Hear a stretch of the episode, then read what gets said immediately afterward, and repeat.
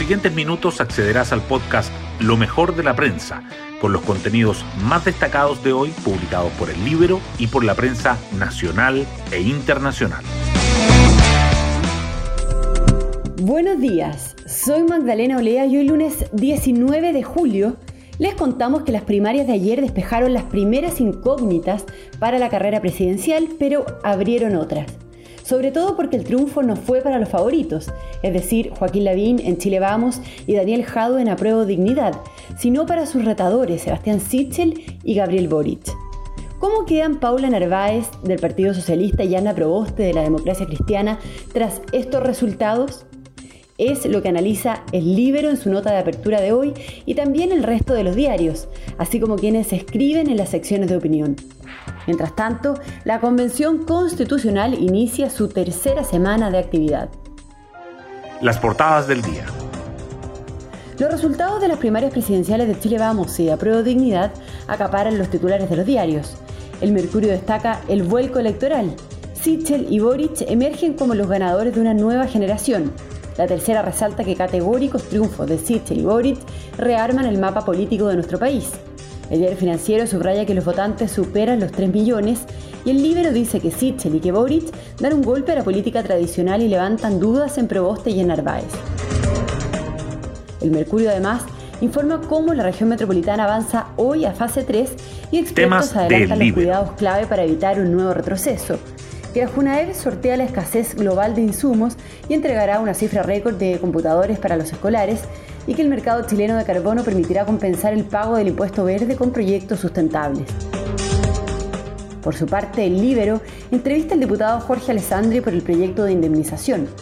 Recurrimos al Tribunal Constitucional para que diga que esa ley hace discriminaciones aberrantes, afirma. Y el diario financiero entrevista al ministro de Energía, Juan Carlos Llobet, por la descarbonización Sí hay espacio para tener más centrales disponibles para ser retiradas, pero hay mucho trabajo que hacer, sostiene. Hoy destacamos de la prensa. Sichel derrota sorpresivamente a Lavín y desordena el escenario en Chile Vamos. El único candidato independiente en la primaria del oficialismo logró un 49% de los votos, dejando atrás a las carteras de los partidos tradicionales de su sector, Joaquín Lavín, Mario Desbordes e Ignacio Briones. Ahora Chile Vamos es uno solo, enfatizó anoche el exministro, que tendrá la tarea de alinear los votos de sus contrincantes. Todo bajo el riesgo de que la UDI y que los sectores conservadores de Renovación Nacional se vayan con José Antonio Cast. El triunfo de Boric sobre Jadwe reconfigura la hegemonía de la izquierda. El candidato del Frente Amplio se impuso con más del 60% de los votos en la primaria de apruebo de dignidad, Daniel va a ser parte del equipo, dijo sobre una eventual incorporación del alcalde a su campaña. La holgada victoria del diputado deja en mal pie a los partidos de la centroizquierda. La candidata Paula Narváez y la probable carta de la democracia cristiana Yana Proboste enfrentan ahora el dilema de insistir con sus opciones o respaldar a Boric. Durante toda la jornada de ayer se observó un alto entrar y salir de los electores en los 2.202 locales de votación. Sin embargo, al final del día, los resultados sumaban 3.142.310 votos, dando cuenta así de una participación cercana al 21% de los habilitados, que son 14,6 millones de chilenos. Con todo, la cifra superó a los registros de las primarias de 2017 y de 2013. Eso sí, la percepción de más concurrencia se podría explicar también por la fusión de las mesas. Prevén un alza de las acciones y la caída del dólar tras las primarias.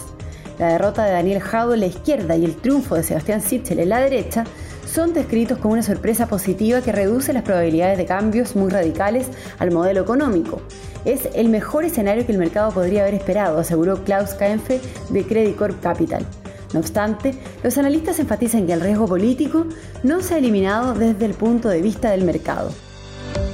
Y nos vamos con el postre del día. El Mito Pereira firmó su primer top 10 en el PGA. El golfista chileno finalizó en el quinto lugar del Barbasol Championship y subirá 21 puestos en el ranking de ganancias, pasando del 223 al 202 tendrá dos torneos para meterse entre los 125 mejores que jugarán la postemporada. Yo me despido, espero que tengan un muy buen comienzo de semana y nos volvemos a encontrar mañana en un nuevo podcast, Lo mejor de la prensa.